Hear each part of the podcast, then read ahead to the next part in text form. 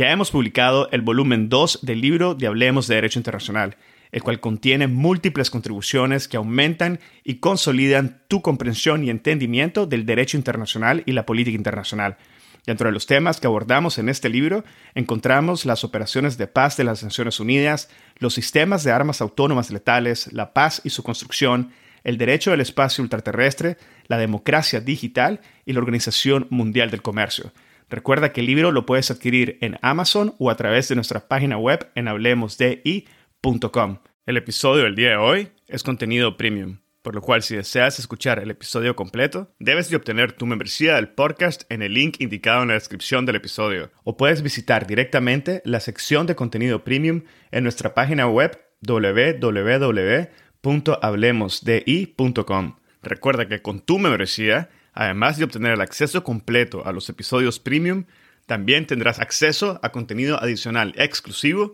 acceso anticipado a los episodios del podcast y acceso a gotas de jurisprudencia internacional. Así que te invitamos a que quieras hoy mismo tu membresía y goces de los beneficios de tu podcast jurídico Hablemos de Derecho Internacional. Este es un episodio con el embajador Mario Oyarzábal. Bienvenidos a Hablemos de Derecho Internacional mi nombre es Edgardo Sobanes, abogado y consultor jurídico internacional. En cada episodio tenemos a un invitado o invitada especial que nos inspira y comparte sus conocimientos y visión única sobre distintos temas jurídicos y políticos de relevancia mundial. Gracias por estar aquí y ser parte de HDI. En este episodio tuve el gran honor de conversar con el embajador Mario Oyarzábal acerca de la Comisión de Derecho Internacional de las Naciones Unidas. El embajador inicia el episodio aclarando la naturaleza, la estructura, la composición y objetivo principal de la comisión. Nos habla sobre la función codificadora y de desarrollo progresivo del derecho internacional por parte de la comisión. Explica el proceso de elección de los miembros de la CDI, la relación de la CDI con la Asamblea General de las Naciones Unidas y con los estados. Aborda de forma detallada las principales áreas de trabajo de la CDI el proceso de selección de los distintos temas y los criterios que se consideran al momento de seleccionar y aprobar cada uno de los temas de trabajo de la CDI. Posteriormente nos comenta sobre los productos producidos por la Comisión, su implicancia e impacto general en los litigios internacionales y las relaciones entre los Estados, al igual que comparte sus valoraciones sobre las principales aportaciones de la CDI al derecho internacional. El embajador Mario Oryazábal es miembro de la Comisión de Derecho Internacional de las Naciones Unidas es embajador de la República Argentina ante el Reino de los Países Bajos, anterior consejero legal del Ministerio de Relaciones Exteriores argentino, profesor de Derecho Internacional Público y Privado. Espero que disfruten de este episodio, lo compartan en sus redes sociales y con quienes consideren podrían beneficiarse del contenido. Esta es la forma más fácil de fomentar el proceso de diseminación y difusión de temas de derecho internacional. Sigan al podcast en Spotify, Google Podcast, Apple Podcast, YouTube o cualquier otra plataforma que utilicen. Ahora, empecemos. Hoy tengo el gran privilegio de dar la bienvenida al podcast al embajador Mario Oyarzábal. Bienvenido y muchas gracias por compartir con nosotros en este día. Buenas tardes, Edgardo. En primer lugar, permítame saludar a la audiencia y agradecerle muy sinceramente por esta invitación. Eh, Hablemos de Derecho Internacional es un podcast único y de liderazgo dirigido a la audiencia hispanohablante interesada en derecho internacional y consecuentemente estoy muy contento de poder estar eh, aquí. Bueno, muchas gracias, embajador. Y efectivamente hoy vamos a hablar sobre un tema que va al centro, al corazón del derecho internacional, y me refiero a la Comisión de Derecho Internacional, que como es conocido fue establecido por la Asamblea General en 1947. Si le parece, me gustaría, embajador, iniciar pidiéndole que nos comente un poco sobre la naturaleza, la estructura, la composición y el objetivo principal de la comisión para establecer un poco el panorama de lo que sería la base de nuestra conversación el día de hoy. Por supuesto. Efectivamente, Edgardo, la Comisión de Derecho Internacional, la CDI, como es habitualmente, eh, como es habitual referirse a ella, fue establecida por la Asamblea General de las Naciones Unidas en 1947 para cumplir con el mandato dado a la Asamblea por el artículo 13 de la Carta de las Naciones Unidas de promover estudios y hacer recomendaciones con, el fin de impulsar el desarrollo progresivo del derecho internacional y su codificación. El origen de la CDI se remonta al Comité de Expertos para la Codificación Progresiva del Derecho Internacional, conocido como Comité de los 17 de la Sociedad de Naciones. El Estatuto de la Comisión de Derecho Internacional, que fue adoptado por la Resolución 174.2 de la Asamblea General de las Naciones Unidas del 21 de noviembre de 1947 establece en su artículo 1 que, eh, y cito, la Comisión tendrá por objeto impulsar el desarrollo progresivo del derecho internacional y su codificación. Cierro la cita. Es importante tener en cuenta el orden en que ambas funciones se encuentran establecidas desde una perspectiva histórica y estatutaria y factiblemente también desde un punto de vista de la utilidad de su trabajo para los estados y de los operadores jurídicos, el desarrollo progresivo del derecho internacional constituye la primera función de la CDI, en adición y, sin perjuicio, por supuesto, de la importancia de la función codificadora. la función de desarrollo progresivo, muy generalmente explicada, consiste en el desarrollo normativo de nuevas normas sobre la base de las prácticas emergentes de la conducta de los estados y el deber ser. En cambio, la función codificadora consiste en identificar la existencia y el contenido de las normas de derecho preexistentes. La realidad es que ambas funciones de desarrollo progresivo y de codificación son indisolubles en la práctica. El artículo 2 del Estatuto de la CDI también establece que la Comisión se ocupará principalmente del derecho internacional público, sin que esto le impida abordar el campo del derecho internacional privado. Sin embargo, hasta el presente la CDI no ha abordado temas de derecho internacional privado. Eh, ello se debe en parte a que existen otros foros codificadores del derecho internacional privado, como la Conferencia de la Haya de Derecho Internacional Privado, el Instituto Internacional para la Unificación del Derecho Privado, o UNIDROIT, y la Comisión de las Naciones Unidas para el Derecho Mercantil Internacional, la CNUDMI, que fue establecida por la Asamblea General en 1966 con el fin de modernizar y armonizar las reglas de derecho eh, eh, comercial internacional. Eso no significa que consideraciones de derecho internacional privado no formen parte del trabajo de la Comisión de Derecho Internacional en determinados temas, en particular en la cuestión de las inmunidades y en la solución de controversias en que las organizaciones internacionales sean parte, que es un tema del programa actual del trabajo de la. El número de miembros de la CDI se ha ampliado a través de los años, de 15 originariamente hasta llegar al actual número de 34 miembros, procedentes de las diferentes regiones del mundo. Y, al respecto diría que la representación de los distintos sistemas jurídicos y regiones es fundamental para el trabajo que realiza la Comisión de desarrollar progresivamente y codificar el derecho internacional que tiene por naturaleza una vocación universal. Otro aspecto fundamental de la composición de la CDI son las diferentes capacidades de sus miembros. Hay profesores, hay diplomáticos, abogados litigantes, incluso jueces, lo que enriquece los debates y los productos finales de la Comisión. El principal déficit diría que se encuentra en la disparidad de género, eh, que es crónica en la CDI, a pesar de constituir, como todos sabemos, las mujeres el 50% de la población mundial, la Comisión cuenta actualmente con solo cinco mujeres de entre sus 34 miembros, que al mismo tiempo es el mayor número de mujeres que la CDI ha tenido en su historia, en cualquier periodo dado. Eh, por primera vez en 2023, la CDI estuvo presidida por dos mujeres. Y finalmente diría que en cuanto a la estructura y funcionamiento de la comisión, brevemente, eh, la comisión toma decisiones eh, de forma plenaria y generalmente por consenso. Los temas se discuten en sesiones públicas y televisadas por UNTV, donde cada uno de los miembros de la CDI expresa su posición sobre cada tema y luego se pasa a debatir el tema en el marco del respectivo comité de redacción o grupo de estudio o, grupo de trabajo en, sesión cerrada. Además de las cuestiones sustantivas, la CDI cuenta con comités o grupos de trabajo que se ocupan de mantener permanentemente actualizados sus métodos de trabajo, estudiar posibles temas para su incorporación en el programa de trabajo de largo plazo programa corriente de la Comisión y otras cuestiones relativas a su funcionamiento. Bueno, muchísimas gracias, embajador, por esa primera respuesta que nos da una vista panorámica de los, de los, aspectos que vamos a estar conversando el día de hoy acerca de la comisión. Poco a poco vamos a ir rescatando algunos de ellos y los vamos a explorar de una forma eh, con una mayor profundidad para poder determinar tanto lo que es el trabajo como las áreas, como la forma en que lleva a cabo eh, su trabajo la, la comisión. Eh, como primer punto, sí, mejor quisiera pedirle que si por favor nos pudiera clarificar un poco el proceso de elección de los miembros de la Comisión de Derecho Internacional. Sí, por supuesto. la elección de los miembros de la comisión la realiza la Asamblea General de las Naciones Unidas en sesiones de la Asamblea cada cinco años, que se celebran cada cinco años. Y para ello, desde hace ya unos cuantos años, se ha establecido para la Comisión, como para otros órganos principales de las Naciones Unidas, una distribución geográfica equitativa. Eso implica que eh, hay una, cantidad de, de, miembros que provienen de cada región. En el caso de América Latina y el Caribe son seis miembros. Eh, en el caso de países de Europa Occidental son ocho miembros. En el caso de eh, países africanos son nueve miembros. En el caso de los países de Europa del Este son tres miembros. Y en el caso de los países de Asia y Pacífico son ocho miembros.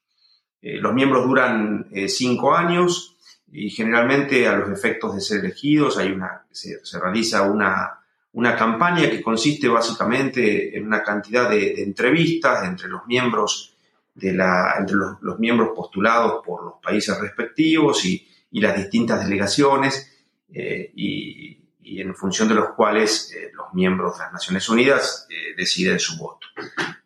por supuesto, no, no, podemos ser tan ingenuos y no, y no plantear también el hecho de que, de que existen otros factores en juego.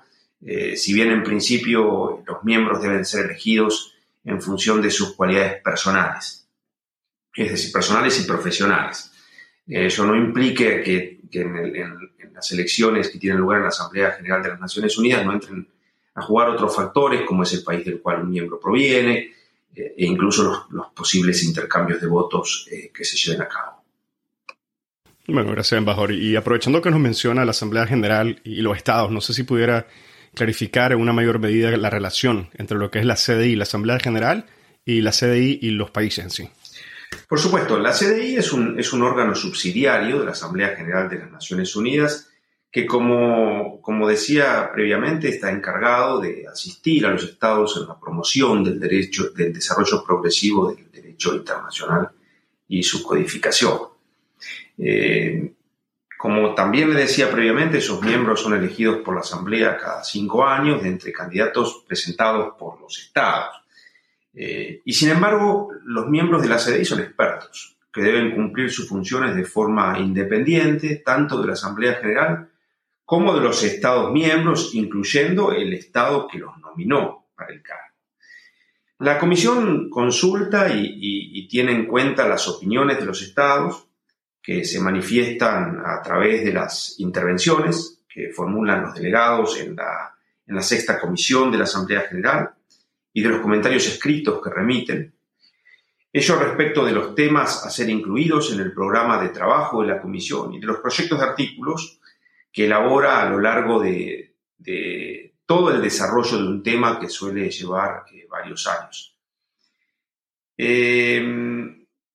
esta relación diría que no ha sido lineal en el curso de los años y tampoco ha estado exenta de desencuentros. en no pocas ocasiones algunos estados han expresado preocupación por la aparente elección por la CDI de temas que no revestirían suficiente interés para los estados, o incluso respecto del contenido de ciertos proyectos de artículos, acerca de si los mismos reflejan o no reflejan una norma consuetudinaria o si la solución propuesta por la CDI es o no es adecuada para la resolución de un determinado problema jurídico. Generalmente estas críticas se explican en que, son temas de alta sensibilidad política, donde una norma no se encuentra eh, firmemente establecida o está en proceso de formación, diríamos, sin que pueda afirmarse positivamente que constituye una norma consuetudinaria.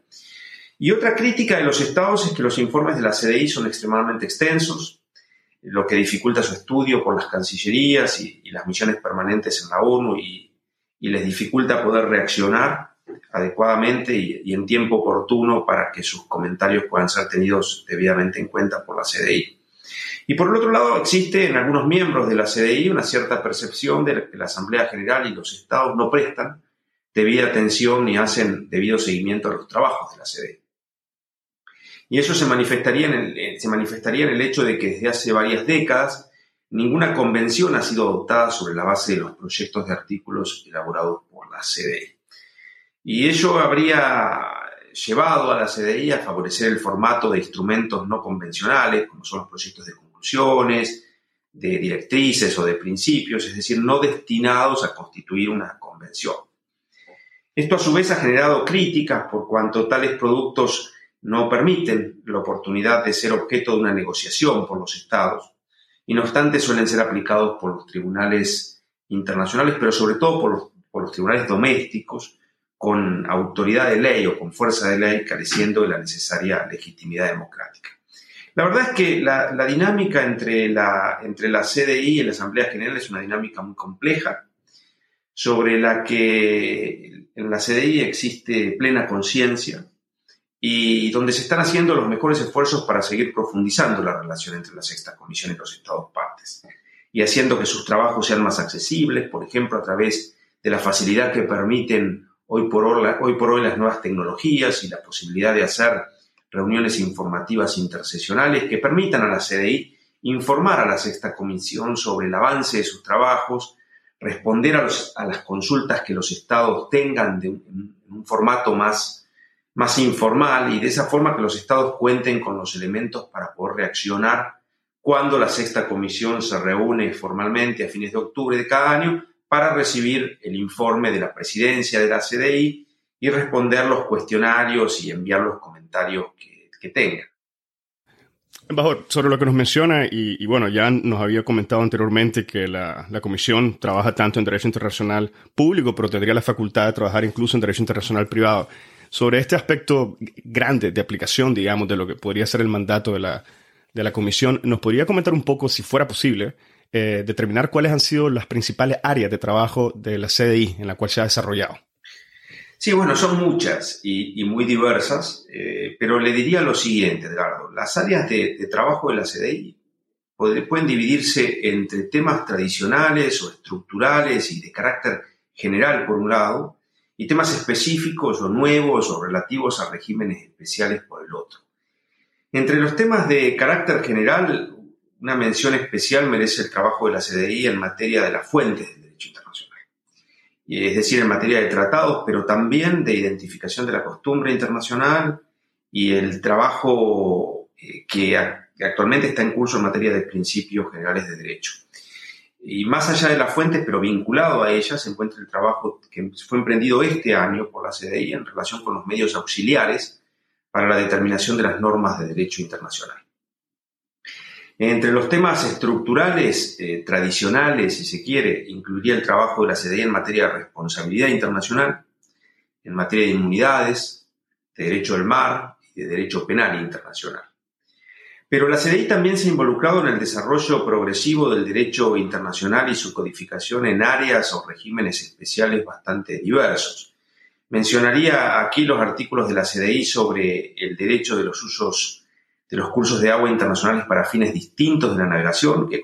condujo a la, adopción de la Asamblea, por la Asamblea General de la ONU de la Convención Marco sobre el tema en 1997. Y también mencionaría el proyecto artículo sobre el derecho de los acuerdos de los acuíferos transfronterizos, que es la primera formulación sistémica a nivel global del derecho internacional aplicable a este tipo de acuíferos. También el tema de, las, de la protección de las personas en casos de desastre. Eh, y más recientemente se puede mencionar el trabajo de la CDI sobre la protección del medio ambiente en, relación con los conflictos armados eh, y sobre la protección de la atmósfera, eh, que fueron concluidos por la CDI en el anterior quinquenio. Existe un, viejo debate acerca de si la CDI debería ocuparse de los temas estructurales del derecho internacional o si debe aventurarse en temas específicos y nuevos que requieren expertise técnico y, son altamente especializados y donde en muchos casos existen otros foros públicos o privados posiblemente más capacitados para hacerlo. Quizás eh, la respuesta, como en, tantas otras cosas, es que ambas áreas son importantes y deben ser objeto del trabajo de la comisión. En la medida que el tema de que se trate eh, cumpla con los criterios para, su incorporación al programa de trabajo de la comisión en función del mandato y, de la posición única que tiene la CDI como órgano establecido por, eh, y en el marco de las Naciones Unidas para el desarrollo progresivo y la codificación del derecho internacional. Bueno, embajador, si le parece ahora que ya nos mencionó las áreas sobre las cuales trabaja la comisión, eh, podríamos conversar o nos podría comentar quizás un poco acerca del proceso de lo que sería la selección de los distintos temas y cuáles son los criterios para la aceptación de los proyectos y los estudios que son propuestos. En este sentido, también me gustaría pedirle que nos comente cómo se resuelven las divergencias entre los miembros de la comisión en relación con la aceptación y la metodología de trabajo. Sí, por supuesto. La, comisión tiene un, sistema muy riguroso de selección de temas y su incorporación al programa de largo plazo en primer lugar y eventualmente al, programa corriente. En primer lugar, los temas son propuestos por los propios miembros de la CDI y ocasionalmente por los propios estados. Más recientemente, el, el, tema del aumento del nivel del mar en relación con el derecho internacional fue propuesto por un grupo de estados especialmente afectados en la, sexta comisión de la Asamblea General de la ONU y la CDI lo incorporó a su programa de trabajo y se encuentra actualmente trabajando en ese tema. Pero la mayoría de las veces son los propios miembros de la CDI quienes proponen eh, que la comisión trabaje en un determinado tema. Ahora bien, para que la CDI decida incorporar un tema a su programa de trabajo, el mismo debe cumplir tres criterios. El primero es que debe reflejar las necesidades de los estados en relación con el desarrollo progresivo del derecho internacional y su codificación. En segundo lugar, el tema debe estar lo suficientemente avanzado en términos de la existencia de una práctica estatal que permita llevar adelante su desarrollo progresivo y su codificación. Y en tercer lugar, el tema debe ser concreto y el desarrollo progresivo y la codificación del tema deben ser realizables. Este proceso suele llevar varios años, ya que en primer lugar la, comisión suele incorporar los temas que se proponen eh, en su programa de, largo plazo y esto al mismo tiempo generalmente eh, se realiza por consenso entre los miembros de la CDI. Y luego de ello, eh, una vez incorporado un tema en el programa de largo plazo, el tema se comunica, se informa en su informe anual a la Asamblea General se informa a los estados la decisión de la Comisión de incorporar este tema en el programa de largo plazo, de modo de dar plazo suficiente a los estados para que se pronuncien acerca de si consideran que el tema propuesto reviste efectivamente suficiente interés para ellos y transmitan otras consideraciones que tengan, por ejemplo, sobre el enfoque, eh, sobre los aspectos sustantivos y los aspectos formales que a su juicio el proyecto debería contener o no. Y bueno, con las opiniones de los estados, la comisión, basándose en, diversas consideraciones, incluyendo el hecho de que tenga, tiempo suficiente para, incorporar un nuevo tema en función del estado de, los otros temas eh, que está considerando, la comisión toma la decisión respecto de mover un tema que se encuentra en su programa de largo plazo a su programa corriente y nombra un relator especial, en la mayoría de los casos, para que comience el estudio del mismo. Pero recapacitando, entonces, este es un proceso que lleva años. Eh, normalmente eh, los temas se incorporan primero en el programa de trabajo de largo plazo, para luego eventualmente pasar al programa corriente. Y este es un proceso que, se, que es el resultado de, una larga conversación entre los miembros de la Comisión de Derecho Internacional y los estados eh, en cuanto a que, en definitiva, la labor de la Comisión es asistir a los estados en el, en el desarrollo progresivo y en la codificación del derecho internacional. Vamos ahora una pregunta sobre los criterios que, que, nos acaba de mencionar. ¿Cuál es la visión interna de la Comisión en relación a distintos actores a los estados, por ejemplo? Eh, actualmente existen otros actores que han ganado una, una presencia muy fuerte en lo que es el derecho internacional pero probablemente estas nuevas, estos nuevos escenarios, estos nuevos paradigmas que están surgiendo no entran o no cumplen con los criterios que mencionaba para que pueda ser adoptado un tema. ¿Cuál es la, visión dentro de la Comisión en relación a estos actores no estatales? Bueno, cada vez más y a partir de que la Comisión empieza a tratar temas que no son los temas tradicionales eh, del derecho internacional, eh, claramente la, la, visión de los, actores, de los actores no estatales tanto como sujetos del, derecho, como eh, en particular, por ejemplo, lo que se trata de la sociedad civil, la necesidad de consultar las opiniones de la sociedad civil, pero que existe una creciente eh, conciencia de la Comisión respecto de que, eh, de que no solamente las, las, visiones de los estados deben ser tomados en consideración. dicho lo cual, este es un foro estatal es un foro de expertos, pero en el marco de las Naciones Unidas, donde la función estatutaria de la comisión es asistir a los estados en, el desarrollo progresivo y la codificación del derecho internacional. Pero una vez más, creo que eh, a medida que, la agenda internacional se diversifica, eh, resulta cada vez más imperioso tener en cuenta la opinión no solamente de la, de la sociedad civil, sino también de la comunidad científica. Por ejemplo, en temas como protección de la atmósfera, no se puede no tener en cuenta las opiniones de la sociedad de la, de la comunidad científica. Eh, resulta indispensable, indispensable hacerlo, eh, eh, porque detrás, si el derecho internacional al final del día es una, es una ciencia social y consecuentemente tiene que tener en, consideración los distintos factores que la influencian. Vale, muchas gracias, embajador. Y eh, en relación a lo que sería la selección de temas y los criterios y la aplicación de estos criterios, ¿considera que dentro de la comisión existe la diversidad cultural, las perspectivas regionales y las culturas jurídicas eh, representativas del, mundo actual para poder hacer un proceso que, finalice en lo que sería básicamente el derecho internacional, el desarrollo del derecho internacional? Bueno, quizás la respuesta es sí, pero no suficiente. Eh, creo que la, diversidad de, en primer lugar, la diversidad de, sistemas jurídicos y regionales y consecuentemente de las diversas culturas y de las razas se encuentra garantizado por la propia composición de la comisión. Yo le comentaba antes que la, la comisión está compuesta por miembros que provienen de las diferentes regiones del mundo. Eh, y ello eh, da una pauta de la el hecho de que vengan de África, de América Latina, del Caribe, de Europa, de Asia, eso da una pauta de la diversidad de antecedentes, de perspectivas y de opiniones que se expresan en la comisión al discutirse cada uno de los temas. Incluso los propios, la, propia, la propia mesa directiva de la CDI también contiene representantes de cada grupo regional. Eh, y la presidencia misma de la CDI rota anualmente entre las diversas regiones. Y también se procura que los diferentes temas de los que se ocupa la CDI sean liderados por miembros de las diferentes regiones. Me refiero a los relatores especiales, a la designación de los relatores especiales que se designan para el estudio y el desarrollo de cada proyecto sustantivo y la designación de los presidentes de los grupos de trabajo y, de los grupos de estudio. Otro aspecto importante creo que es la diversidad lingüística de los miembros de la CDI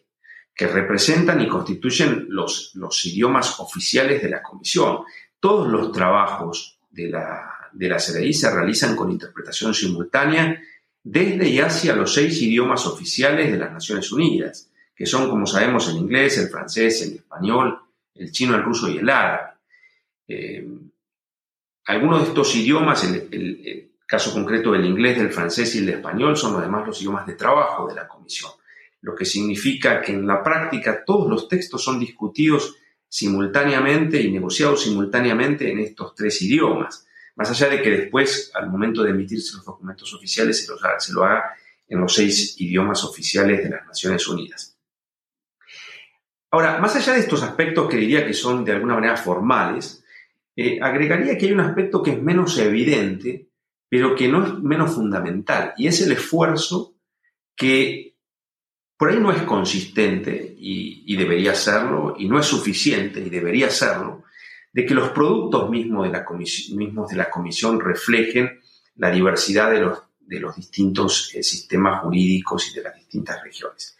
Y eso le diría a Edgardo que constituye un desafío permanente en la comisión. En un mundo que es donde cada vez más es habitual eh, la utilización del inglés como lengua franca, eh, incluyendo para la doctrina jurídica, y donde el análisis y la información que aparece como prevaleciente es la de los estados occidentales, incluyendo las decisiones de los tribunales domésticos de aquellos países y la doctrina de sus autores. Creo que existe una concientización cada vez mayor por lo menos puedo hablar de la, actual composición de la comisión, que es la que conozco en profundidad por formar parte de ella, respecto de que los productos de la CDI deben reflejar dicha diversidad. Y ello es tenido en cuenta en la elaboración de la bibliografía y el, y el énfasis que se da a, a, los tratados, a, a, perdón, a que los tratados, a que la práctica estatal, que la jurisprudencia y que la doctrina que se relevan al momento de trabajar en un tema sean lo más representativos posibles. Eh, este año, de hecho, eh, creo que es, bastante significativo el, punto al que se ha llegado, que como mencioné muy al comienzo de, este, de este encuentro, uno de los temas que está actualmente trabajando la Comisión es en los medios auxiliares para la determinación de las reglas de derecho internacional. Bueno, entre los borradores de conclusiones que la Comisión ha adoptado, se encuentra uno de ellos, donde se establecen los, eh, los diferentes criterios eh, a, sopesar eh, al momento de utilizar los, los medios auxiliares. Y, y, uno de esos elementos es la representatividad. Es decir, el hecho de que las decisiones judiciales y la doctrina, así como cualquier otro medio auxiliar que se utilice para, identificar